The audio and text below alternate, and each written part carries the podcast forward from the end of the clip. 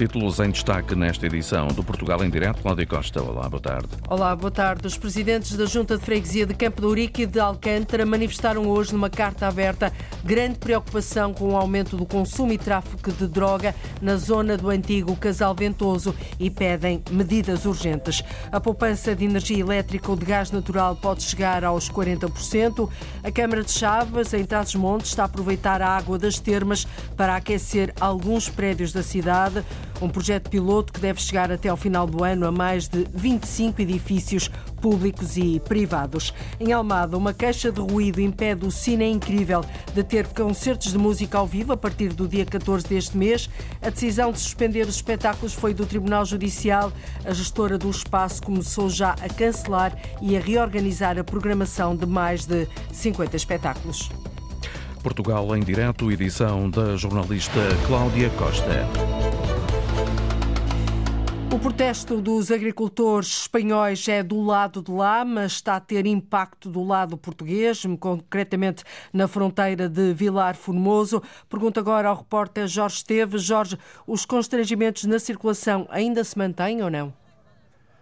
Mantém e agudizaram-se porque a via que estava a servir de alternativa, embora não fosse uma alternativa muito prática, era uma estrada muito distante que vai por Aldeia da Ponte e pelo lado espanhol por Albergaria de Arganhan, deixou de ser alternativa porque estes agricultores, sobretudo criadores de gado, eh, fizeram também um bloqueio nessa zona, tal como tinham bloqueado a via paralela à A62, a autoestrada espanhola que liga à A25. O repórter Jorge Esteves na fronteira de Vilar Formoso. Fica aqui eh, o essencial. As comunicações naturalmente não são as melhores. Este protesto, sobretudo de criadores de gado, como ouvimos, está a ter constrangimentos, está a ter impacto no lado português. Há constrangimentos na circulação. A luta perto de Fontes de Honor levou ao desvio de trânsito na entrada e na saída do país pela fronteira de Vilar Formoso, no distrito da Guarda. Os manifestantes cortaram a circulação nos dois sentidos em ambas as vias que ligam Portugal e Espanha. Também hoje, alguns agricultores continuam em protesto, com uma marcha lenta no IC2 entre Rio Maior e Redondas e a Benedita,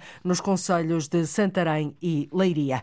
É um grito de alerta. O aumento do consumo de droga na Avenida de Ceuta e no Vale de Alcântara, em Lisboa, levou várias organizações com intervenção naquela zona e também os presidentes da Junta de Freguesia de Alcântara e de Campo de Urique enviarem uma carta aberta ao Presidente da Câmara de Lisboa e ao Ministério da Administração Interna. No documento a que a Antena 1 teve acesso, alerta-se para o aumento do número de pessoas que consomem drogas a céu aberto, pede-se medidas com caráter de urgência para uma área da cidade, Arlinda Brandão, que já foi ocupada em tempos pelo bairro do Casal Ventoso.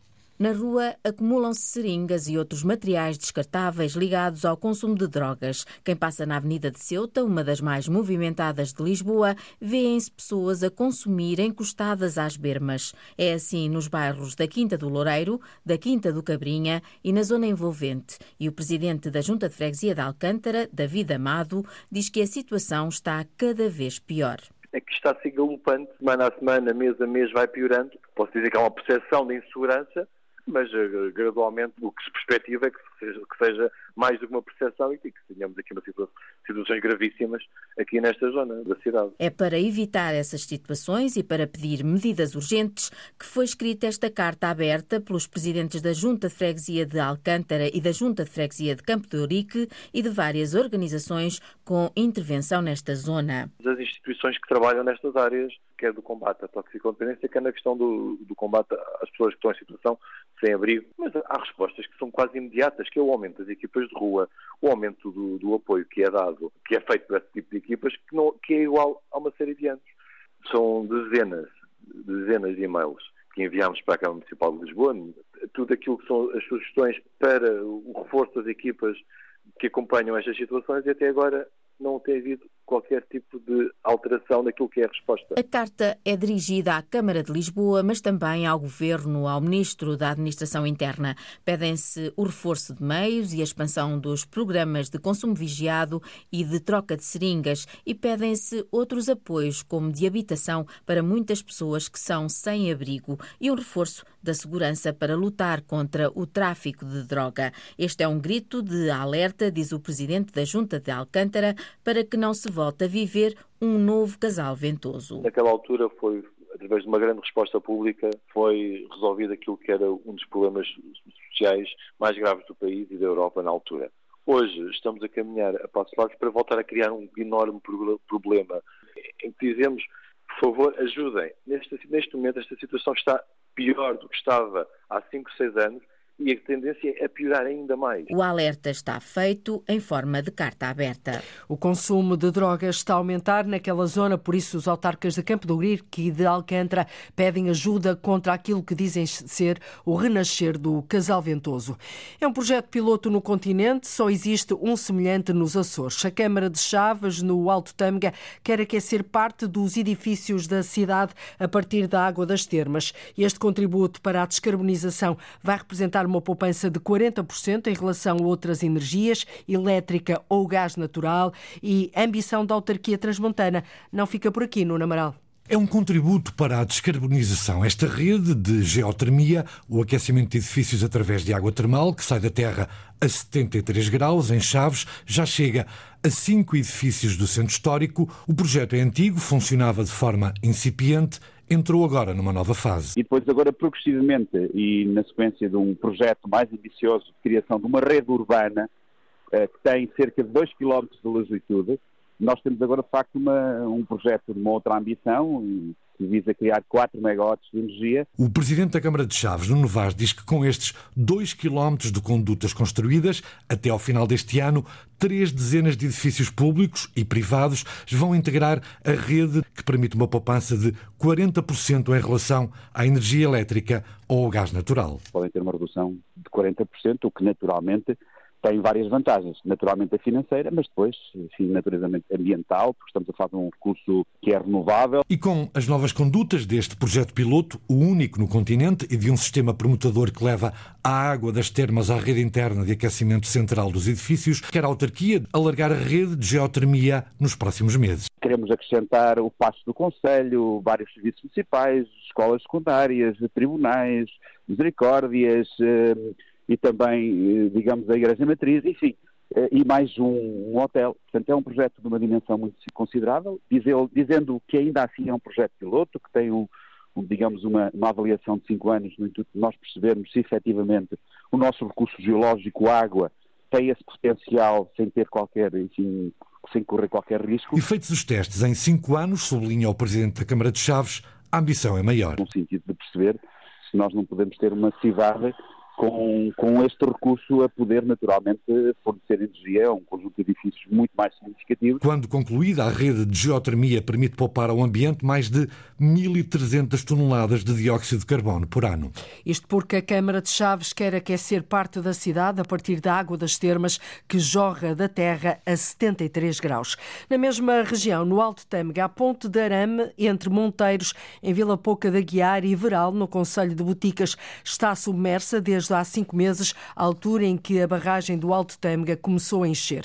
Desde aí, a população reivindica à Iberdrola uma nova ligação, lamenta ter, pedido, eh, ter perdido uma ponte pedonal feita de arames e madeira e que foi construída pelos moradores há décadas, Lourdes Dias, para visitarem família e amigos e trabalharem os terrenos de um lado e do outro do Tâmega.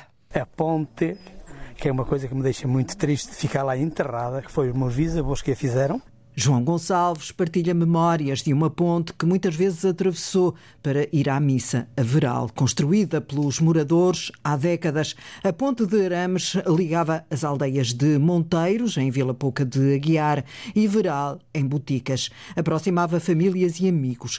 Com a construção da barragem do Alto Tâmega, a ponte ficou submersa. Agora a paisagem é triste, diz David Jesus, 82 anos, e que perdeu terrenos para as águas do Tâmega. É triste. Quem aqui viveu toda a vida e agora soube água. E eu disse, olha, tinha aqui meus terrenos, estão ali no lugar deles, não é? É triste estas coisas assim. A Iberdrola comprometeu-se a voltar a ligar as duas margens, mas até agora nada. Fizeram-se manifestações, subscreveram-se documentos. A Agência Portuguesa do Ambiente tem mediado a conversa entre os autarcas e a Iberdrola para se repor a mobilidade. À agência Lusa. O presidente da Junta de Freguesia de Bragado, João Videira, diz que a empresa tem de repor a passagem porque está a cometer uma ilegalidade. A Iberdrola tem essa obrigação e, e o projeto prevê que todas as, as, as, passagens e todos os acessos às várias propriedades sejam repostos. No geral, o projeto o, o, obriga a isso. Obriga que todas as passagens e todos uh, os acessos sejam, sejam repostos. O, o, o não fazer, estão a cometer uma, uma ilegalidade, penso eu. A Iberdrola disponibilizou mesmo um táxi para os moradores das duas aldeias, mas o que eles querem é mesmo a ponte que permita a travessia para a banda de lá. É sempre, vai ser feita, vai ser feita, mas o vai ser feita não sei quando ou nunca. A Iberdrola disse à agência Lusa que se mantém o diálogo com os autarcas de Vila Pouca de Aguiar e de Boticas, coordenado pela APA, com o objetivo de alcançar uma solução que volta a unir de perto famílias e amigos. Uma ponte pedonal de arame construída pela própria população está submersa há cinco meses e para já não há alternativa de ligação à outra margem. O Hospital da Covilhã tem a funcionar a partir de hoje uma unidade de cardiologia de intervenção, uma especialidade que permite diagnosticar e tratar doenças do coração de forma minimamente invasiva. Com esta nova estrutura, evita-se que doentes cardíacos sejam transferidos para hospitais de referência, como por exemplo Coimbra, Lisboa ou Vila Nova de Gaia, a muitos quilómetros de distância da Covilhã. O serviço foi apresentado ao final da manhã. Paulo Brás, agora também o Hospital da Cova da Beira passa a ter uma via verde para doentes cardíacos agudos. Bom, estamos na unidade de cardiologia de intervenção, uma unidade que era esperada há bastante tempo, mais, mais do que isso, porque esta era a zona cinzenta, praticamente uma zona cinzenta do país. Dr. João Casteleiro, que é o Presidente do Conselho de Administração do uh, Centro Hospitalar Cova da Beira, qual é que é, no fundo, a importância da criação desta unidade? A importância não é só uma importância local, embora seja muito importante para toda a beira interior, isto é uma questão de coesão nacional.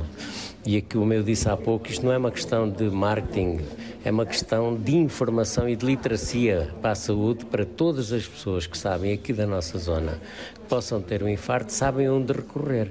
Não precisam de estar numa urgência 4 ou 5 horas, porque têm uma entrada direta através da Via Verde.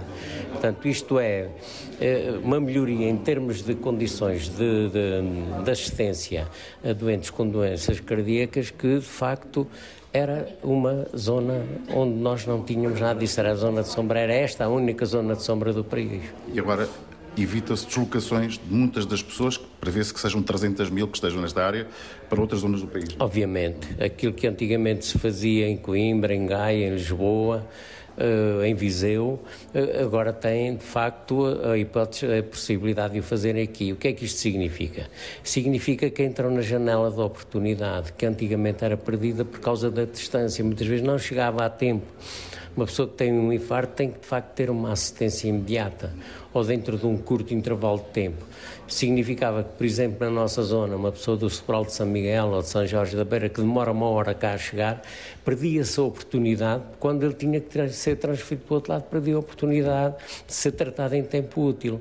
Agora não evidentemente, mesmo das zonas mais recônditas do nosso, da nossa zona, tem a possibilidade de ser tratado como se estivesse em Lisboa, no Porto ou em Coimbra. Mais rápido. Portanto, isto consiste em quê, concretamente, já agora, só para definir uma definição muito rápida do que é que é a cardiologia de intervenção?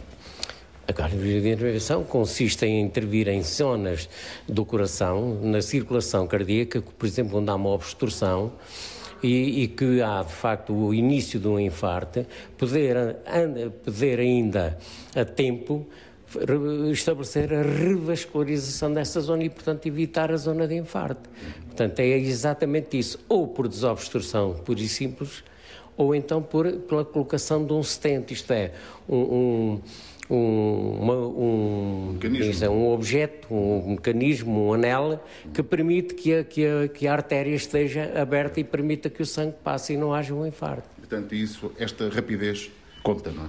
Obviamente. O tempo é importante. Não só conta, como é a diferença entre a vida e a morte. Muito obrigado, Dr. João Casteleiro. É assim, a partir de agora, o Centro Hospitalar Cova da Beira, concretamente no Hospital da Covilhã, já tem cardiologia de intervenção. Isso significa que se evita que doentes cardíacos sejam transferidos para hospitais de referência que ficam a muitos quilómetros de distância da Covilhã, ficam, por exemplo, em Coimbra, Lisboa ou Vila Nova de Gaia. Uma queixa de ruído impede o Cine Incrível em Almada de ter concertos de música ao vivo a partir do dia 14 deste mês de fevereiro. A decisão de suspender os espetáculos foi do Tribunal Judicial de Almada, no distrito de Setúbal. A gestora cultural do espaço, a Associação Alma Danada, começou já a cancelar e a reorganizar a programação de mais de 50 espetáculos. O passo seguinte, Paula Verã, é procurar uma solução que pode passar por obras estruturantes no Cine Incrível já foi dado um primeiro passo. A Sociedade Filarmónica Incrível Almadense, proprietária do espaço do Cine Incrível, avança com o um estudo acústico da sala.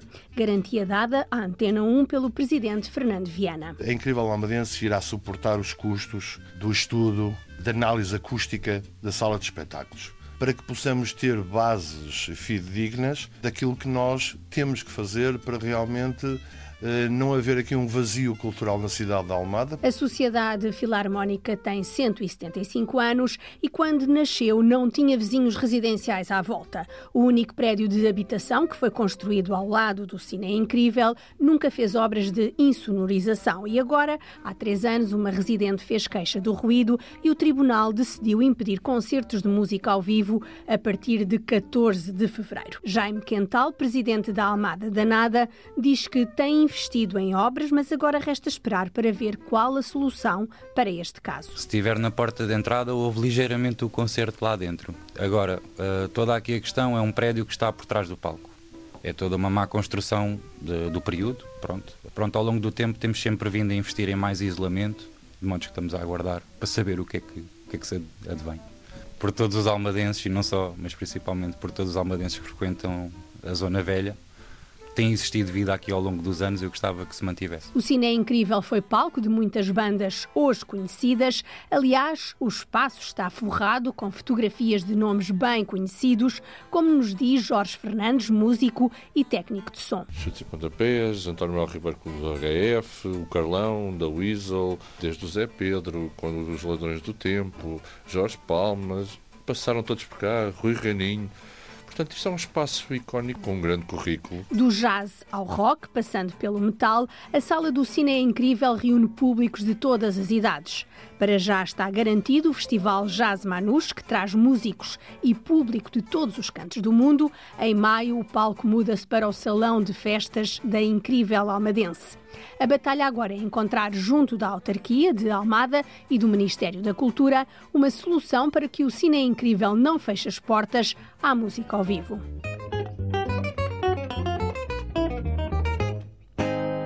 E nas últimas horas, a Associação Cultural Alma Danada decidiu recorrer da sentença judicial que impede o espaço de ter concertos de música ao vivo. O Cine Incrível vai continuar a funcionar, mas os espetáculos terminam às 11 da noite. Contactada pela Antena 1, a Câmara de Almada confirma que foi pedida uma reunião pela Associação Incrível Almadense, proprietária do espaço, e que será agendada para breve. Quanto à sentença do Tribunal, a autarquia diz que desconhece e não se pronuncia sobre o assunto assunto. Foi aprovada no último Conselho de Ministros a realização da despesa referente à adjudicação da prestação de serviços aéreos regulares na rota Bragança-Vila Real, Viseu, Cascais, Portimão, pelo período de quatro anos. A ligação tem sido feita pela companhia Sevaner desde 2019 e a concessão termina no final deste mês. A direção da companhia aérea já tinha dito que não ia operar para lá desse dia se não houvesse contrapartidas monetárias que cobrissem os custos da operação. O concurso deve demorar cerca de seis meses a estar resolvido. A última concessão do governo foi de quatro anos à Sevener, que pela operação da carreira regional recebeu 10 milhões de euros. O ano passado transportou 13 mil pessoas. Com as oportunidades de trabalho, há cada vez mais pessoas a procurarem casa na vila de Alpiarça, no Ribatejo, ou então nos conselhos vizinhos. O problema é que são poucos os imóveis para arrendar, de resto como acontece um pouco por todo o país, e os que existem são muito caros para as famílias de classe média. Por isso, a Câmara de Alpiarça vai investir 14 milhões de euros na construção de 40 fogos de rendas acessíveis e vai também comprar e reabilitar algumas casas que estão devolutas ou em ruínas, João Ramalhinho. Em Alpiarça, o mercado de arrendamento é escasso e há proprietários que pedem de renda por um T2 800 euros valores incomportáveis para as famílias que cada vez mais pedem ajuda à Câmara Municipal, como explica a Presidente da Autarquia, Sónia Sanfona. Mais famílias a pedirem apoio, sobretudo com o aumento uh, do valor das rendas e com a dificuldade em encontrar respostas para o arrendamento, uh, nós temos vindo a ser bastante solicitados. Eu julgo que é uma coisa que, que vai passando um bocadinho o país inteiro e nós não, não ficamos alheios a esta circunstância. Para ajudar a resolver o problema, a Câmara Municipal de Alpiarça prevê um investimento de 14 milhões de euros para a construção de 40 fogos destinados a arrendamento acessível e vai reabilitar mais 20 que estão degradados. Do, do primeiro direito da candidatura para reabilitação na parceria com o IRU, de, estamos a reabilitar, a preparar a reabilitação de 20 fogos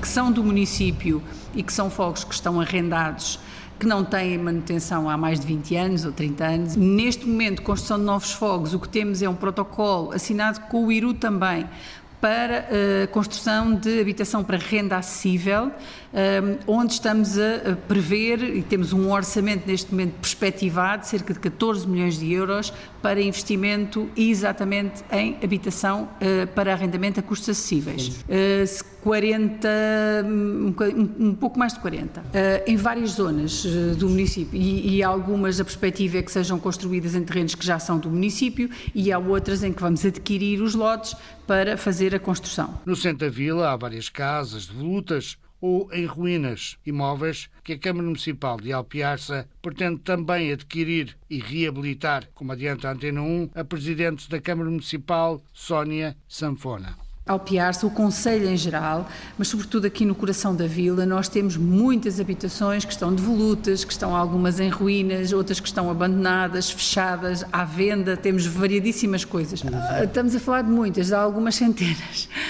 o que para nós é bastante. E, portanto, na nossa estratégia local de habitação também está incluída a possibilidade do município adquirir habitações para reabilitação e colocar no mercado a valores acessíveis. Nós lançaremos as consultas públicas, tal como estamos a fazer para outras propriedades, no sentido de adquirirmos algumas das casas e procedermos à sua reabilitação. Câmara Municipal de Alpiarça anuncia investimentos para a construção de novos fogos ou reabilitação de imóveis para a população que não encontra casas disponíveis para arrendamento ou com valores que ultrapassam o orçamento familiar. Também o município de Mondim de Basto, no distrito de Vila Real, vai recuperar um hotel para habitação com renda acessível.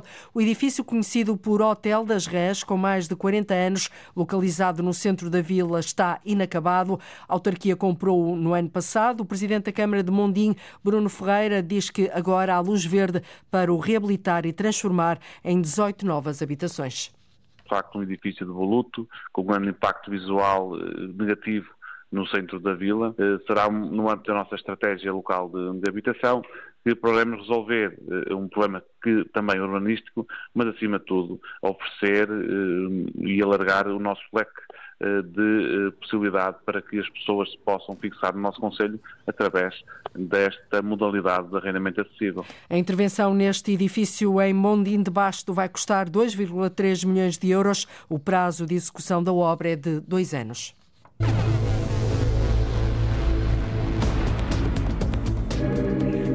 Vamos lá, Luís Henrique Pereira. É com toda a certeza uma das espécies de patos mais fácil de identificar. Estamos de regresso à Lagoa de Santo André. Voltamos ao Alentejo.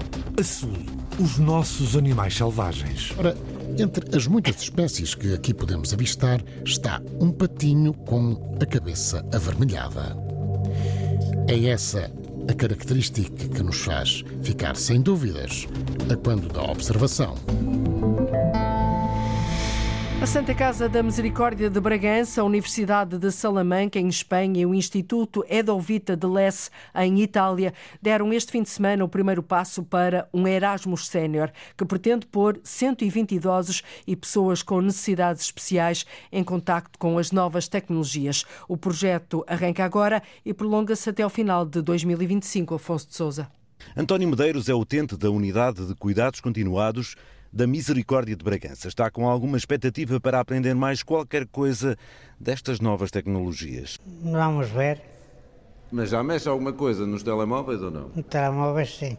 Tenho que aprender. Quem esteve atenta na cerimónia de apresentação do projeto europeu Life Learning Now is Digital, qualquer coisa como uma vida a aprender agora é digital, foi Beatriz Silva. Um acidente grave atirou-a para uma recuperação lenta. Quer começar o quanto antes e aprender mais. Eu já tinha apanhado um bocadinho o bichinho, mas eh, depois perdi. Mas a senhora já faz videochamadas com a família, com já, os netos? Já, já, já. Eu envio fotos, eu faço videochamadas, eu partilho coisas que tenho no meu uh, repertório e já vou manobrando um bocadinho, mas precisava de, de Conhecer, de, de mais. conhecer mais, exatamente. Ah, mas já está no bom caminho. Pois, espero.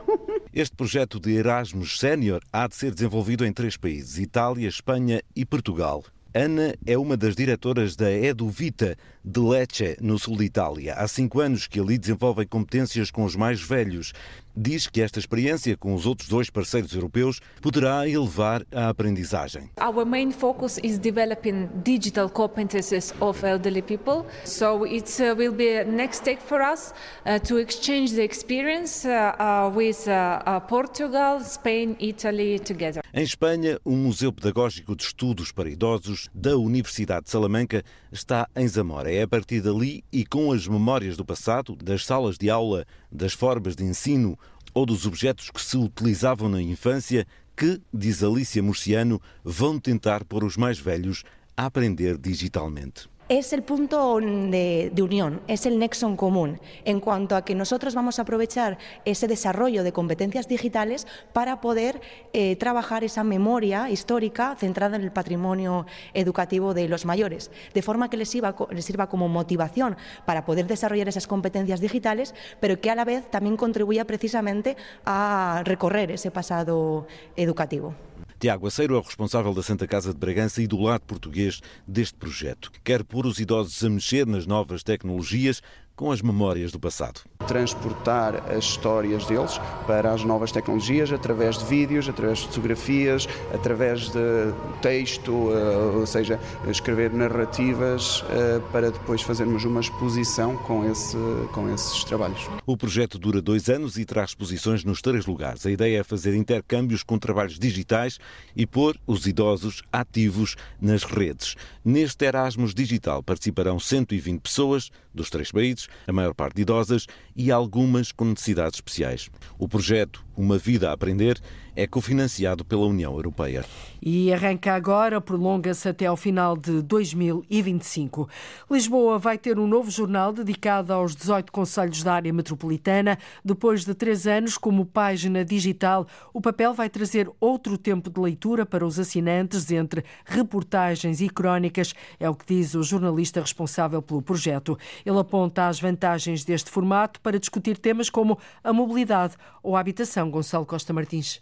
Vendem-se cada vez menos jornais, mas Mário Rui André vai contra a corrente. Diz que vivemos no online uma era de informação rápida. Enquanto que o papel, se a pessoa consegue sentar-se, consegue ler, consegue ficar uh, mais imersivo. O papel traz outro ritmo e acredita não vai desaparecer. Eu acho que o papel vai ter sempre alguma relevância na comunicação social. Se calhar não de forma tão diária como nos queremos, mas para uma leitura assim mais aprofundada, mais calma. A página online Lisboa para Pessoas vai ter quatro edições em papel: março, junho, setembro e dezembro. O jornal vai complementar o website e trazer novidades. Fazer uma seleção de alguns dos melhores conteúdos que foram publicados nos últimos meses. Depois também dizer sempre coisas novas que ainda não saíram, mas depois vão ser uh, publicadas online. Quero uma secção de jogos. Uma publicação aberta à comunidade. Quero vozes diferentes e pessoas diferentes a escrever. Neste ano de estreia, o Lisboa para Pessoas preparou uma edição de janeiro. Por agora não vai estar nas bancas. O jornal já começou a ser distribuído junto dos assinantes. Um projeto digital que cresce desde 2021. Começou uh, mais ligado à mobilidade, foi aumentando esses temas também, um bocadinho também para a questão da, da cidadania, da habitação. Vamos acompanhando a cidade e cada vez mais também a área metropolitana, porque é, essa, é esse posicionamento que faz sentido e queremos que o jornal tenha. Mário Rui André, fundador, um dos dois jornalistas a tempo inteiro, de resto, diz há uma espécie de redação na rede social Discord, junta os leitores para discutir os temas do jornal e os 18 conselhos da área metropolitana de Lisboa. Pessoas de ciclos diferentes querem numa comunidade, num ciclo comum a falar, também ajuda que o LPP e eu conseguimos ter a atenção nos sítios. Uma forma de aproximar leitores e jornalismo. O Lisboa para Pessoas vive sobretudo de donativos e subscrições, com vantagens associadas, mas tenta abrir a carteira para novos modelos. A ideia é não ficar dependente de um só modelo e aqui termos um lado de publicidade social, que envolve as associações, envolve as cooperativas, envolve as empresas municipais, no fundo tudo aquilo que funciona numa cidade e numa área metropolitana uma voz para as duas margens do Tejo e que agora chega às ruas em papel com uma tiragem de mil exemplares. Lisboa vai ter assim um novo jornal dedicado aos 18 conselhos da área metropolitana, um jornal em papel. Um novo projeto que reúne o Departamento de Ciências da Vida da Faculdade de Ciências da Universidade de Coimbra e outras entidades pretende conhecer melhor uma ave que costuma frequentar habitats como praias ou zonas úmidas, o borrelho de coleira interrompida. O jornalista Luís Henrique Pereira conversou com o responsável deste departamento o investigador Jaime Ramos, para perceber melhor o projeto relacionado com a monitorização de uma espécie de ave que é muito sensível à perturbação humana. Ah, estamos a falar de uma ave de, de, tamanho pequeno, de um limícola, que tem um estatuto de conservação desfavorável porque se reproduz ah, sobretudo em zonas costeiras, praias e algumas zonas úmidas que estão sujeitas a uma série de perturbações, como na época balnear por veraneantes ou por aumento do nível médio das águas do mar, alteração dos habitats onde, onde se reproduz, que é mesmo no, na própria praia. Muito bem. O projeto de monitorização, eh, vamos tentar perceber em termos práticos como é que vai funcionar exatamente. Eh, há aqui um pormenor curioso e uma designação curiosa eh, que designa exatamente esta espécie como espécie guarda-chuva, não é? Uma espécie cuja conservação implica necessariamente a preservação de outras espécies. Vamos lá explicar isto como deve ser é porque esta espécie, para se reproduzir, precisa de áreas de praias uh, sem perturbação uh, uh, e que onde, pode, onde tem que existir um habitat de areia perto das dunas, digamos, tranquilo para poder fazer os seus ninhos e, portanto, onde, onde e necessita de, de, uma série de alimentos à base de invertebrados junto à zona da alimentação e das águas. Portanto, nós estamos a utilizar esta espécie como um símbolo guarda-chuva, no sentido em que todas estas condições de habitat têm que estar reunidas, quer em termos do alimento, quer mesmo das próprias condições do habitat ecológicas uh, onde, onde esta espécie se reproduz. E, simultaneamente, é uma espécie que acaba por representar outras espécies que também podem estar nas praias, como a andorinha do Maraná e uma série de outras espécies que precisam dos mesmos requisitos de habitat. E o projeto de monitorização, em termos práticos, como é que vai funcionar? Nós, isto é um projeto transfronteiriço Portugal e Espanha, como é uma espécie que tem reduzido bastante ao longo de, de todas as costas do Atlântico, um, existem vários parceiros, desde a Galiza até Cádiz, que vão monitorizar várias secções de praias ao longo desta área. E, portanto, nós vamos, durante a época de reprodução, que ocorre de abril a julho, nós vamos saber quais são os locais mais problemáticos, onde o sucesso reprodutor da espécie é mais reduzido e onde poderemos implementar medidas, nomeadamente algumas medidas de educação ambiental dos veraneantes, eh, algumas medidas que poderão passar por sinalização eh, que durante determinado período essas zonas não deveriam estar acessíveis a veraneantes para não perturbarem esta espécie que está a reproduzir. Uh, e vamos também estudar algumas questões relativamente, relativamente a stress hídrico ou até relacionado com o nível, a subida do nível das águas do mar e, portanto, destruição das zonas de praia onde, onde o borrego se reproduz.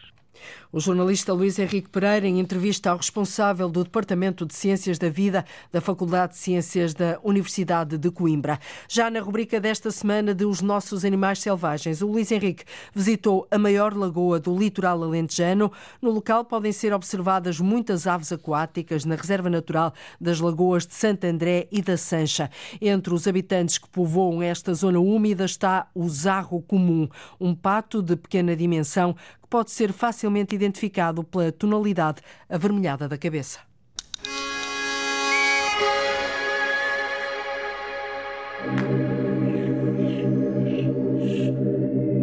É com toda a certeza uma das espécies de patos mais fácil de identificar. Estamos de regresso à Lagoa de Santo André. Voltamos ao Alentejo. Andamos a percorrer a Reserva Natural das Lagoas de Santo André e da Sancha, a reserva abraça o litoral de Sines e de Santiago do Cacém. Há também uma boa parcela marinha com um quilómetro e meio de largura, que é traçada a partir da linha costeira. A Lagoa de Santo André é a maior lagoa do litoral alentejano. Tem 500 hectares. Uma zona úmida carregada de biodiversidade. É natural que habitats como este chamem patos de diferentes espécies. A lagoa dá-lhes proteção e alimento. Ora, entre as muitas espécies que aqui podemos avistar está um patinho com a cabeça avermelhada. É essa a característica que nos faz ficar sem dúvidas a quando da observação. O zarro é um pato muito característico e muito bonito. A cabeça avermelhada só se pode ver no macho. A plumagem do dorso e no peito é acinzentada. Já observamos vários por aqui. Andam quase sempre acompanhados pelas fêmeas, com as cores da plumagem diferentes. São acastanhadas, nos tons mais escuros no dorso e mais claros no resto do corpo. Movimentam-se freneticamente no espelho d'água. E estes mergulham mesmo à procura de alimento, ao contrário de outras espécies que enfiam apenas a cabeça e parte do corpo na água. O mergulho do zarro, ou pato de cabeça vermelha, como também é conhecido, é mesmo um mergulho a sério. Comem normalmente raízes, plantas aquáticas, anfíbios, crustáceos e pequenos peixes. Os mergulhos são frequentes. Com a ajuda dos binóculos, é fácil de ver as gotas d'água a escorrerem pelas penas quando emergem, quando vêm à superfície. Muitas espécies de aves aquáticas têm as penas cobertas por uma camada de óleo que as torna impermeáveis. Uma camada de óleo invisível, naturalmente. É uma espécie de cera produzida por uma glândula localizada debaixo da cauda. Com o bico, quando estão a tratar da plumagem, vão espalhando a secreção oleosa pelas penas para assim conseguirem um bom fato impermeável. São os milagres da evolução. Os patos de cabeça vermelha são também muito engraçados ao levantar voo. Vão correndo com as patas na água e dão um forte impulso com as asas. Um comportamento que mais faz lembrar um hidroavião a descolar. De resto, a aviação e a engenharia aeronáutica muito têm aprendido com os comportamentos e com as características físicas das aves. Neste passeio pedestre, pela Reserva Natural das Lagoas de Santo André e da Sancha, a atenção voltou-se desta vez para este patinho bonito, com cores e hábitos muito interessantes. O zarro, ou zarro comum, cativa facilmente qualquer observador ou fotógrafo da natureza. Os Nossos Animais Selvagens é uma rubrica de Luís Henrique Pereira com sonoplastia e pós-produção áudio de Edgar Barbosa, Rui Fonseca, Rui Coelho e Cláudio Calado. Uma rubrica que pode ouvir a qualquer hora na RTP Play. Mais de 300 artistas vão estar em Braga e em algumas cidades galegas para o Convergências, Festival Cultural Portugal-Galiza. Desde a música à dança, passando pelo teatro e cinema, além de momentos de tertúlia e poesia. Do programa Ana Gonçalves, o destaque vai para concertos concertos como o tributo a Zeca Afonso e Rosalia de Castro ou a Noite de Fado com Camané e Chia. A ideia do festival é aproximar mais a cultura galaico-minhota.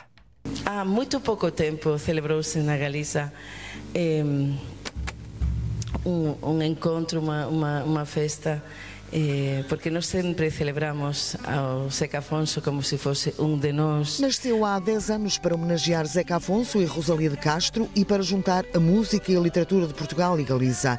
E o que mudou desde então, no Convergências, o Festival Cultural Portugal e Galiza? O que mudou é que, à medida que o tempo foi avançando, novas propostas foram surgindo e então apareceu o teatro, colóquios, que temos feito muitos colóquios sobre a língua galega, a poesia, o, cinema, eh, a música popular nestes dois últimos anos. Digamos, crescido é a grandeza e a diversidade de, das atividades. E a grandeza e a diversidade das atividades, diz Jaime Torres, da organização, estendem-se pelas cidades de Braga, Padrão, Pontiares e Santiago de Compostela, com a participação de cerca de 300 artistas das mais diversas áreas da música, à dança, do teatro ao cinema, com tertúlias e poesia. Do programa destacam-se os concertos O Tributo a Zeca Afonso e Rosalia de Castro, O Canto daqui e O Chia e Camané. É um festival cultural que, diz o presidente da Câmara de Braga, Ricardo Rio, consolida a identidade histórica entre o Minho e a Galiza. Que aproximem os agentes culturais, que aproximem os cidadãos, que os sensibilizem para aquilo que nós temos em termos de valores e de identidade cultural e que concretizem iniciativas que sejam também um convite para que bracarenses possam visitar diversos espaços da Galiza e muitos galegos possam correr também à cidade de Braga, neste caso para usufruir de, de, de, dinâmicas culturais. Até 9 de março, o Convergências, Festival Cultural Portugal-Galiza, está em Braga, em algumas cidades galegas, para aproximar mais a cultura galaico-minhota minhota. Do pensamento. Convergências, o nome do festival diz tudo, aproximar estas duas regiões fronteiriças. E no dia a seguir às eleições regionais dos Açores e na semana em que o Futebol Clube do Porto joga com o Santa Clara, um jogo de acesso às meias finais da Taça de Portugal, o jornalista Fernando Eurico foi descobrir o Vasco da Gama de Vila Franca do Campo, localidade mais conhecida pelo Anel de Princesa em pleno mar e pelos saltos mais famosos do mundo das Arribas para o oceano. Um clube modesto do campeonato da Ilha ilha de São Miguel, sem sonhos e que existe apenas para praticar futebol. Fica em Vila Franca do Campo, São Miguel, Açores. O Vasco da Gama surge para imortalizar o grande navegador e dar primazia aos pescadores que no tempo da fundação eram em maior número que os lavradores da ilha. Sabe porquê, senhor? Porque hum, antigamente havia o uh, Deus que ah, agora está acabando, mas um era de terras, assim, de trabalhadores das terras, era marítimos, pescadores, por isso está a água de Cristo, está a compreender, senhor. O Vasco da Gama era, como é que se chama? Descobridor do caminho marítimo para ainda, não é? Era. E então teria essa coisa, porque era basicamente de pescadores, praticamente. António Souza é o líder do Vasco da Gama de Vila Franca do Campo, equipa que alinha no campeonato de Ponta Delgada e sem perspectivas de subida. A gente já apanhamos equipazinhas mais ou menos razoáveis e apanhamos o Santa Clara, aquela Santa Clara de aqui de, seja frente a nós. Pá. Se vamos chegar até o fim, sempre aquela vontade de ficar em segundo. Primeiro não, o Santa Clara está em primeiro. Mas pelo menos em segundo agora estou a fim da época, senhor. Numa semana em que o principal clube da ilha, Santa Clara, recebe o vencedor da última taça de Portugal, Futebol Clube do Porto, António Souza alerta os associados. O Vasco da Gama pode ter descoberto o mundo, mas nunca descobrirá mais do que esta realidade. Ah, nunca na vida, senhor. Nunca na vida. Já tivemos há três anos atrás, estivemos na Saria SUS, um ano só, voltamos lá, vemos logo para vós. O governo da, da Sagrada, coisa, é, ficar os jogadores fora, com os açorianos, a gente recebemos um X. Quando fomos buscar os jogadores fora, está a compreender? Se o mundo já foi descoberto, o Vasco da Gama de Vila Franca do Campo também não precisa de um anel de princesa. É só ver a bola rolar no campo Mãe de Deus e tudo fica abençoado. Realista, sem dar passos maior que a perna, o Clube Vasco da Gama de Vila Franca do Campo, nos Açores, quer apenas praticar futebol num local de cortar a respiração. Tal é a beleza da paisagem. É tudo por hoje. Voltamos amanhã a ligar o país de uma ponta à outra. Contamos com a sua escuta. Até lá. Fique bem. Boa tarde. É em si o ponto final no Portugal em direto edição de Cláudia Costa.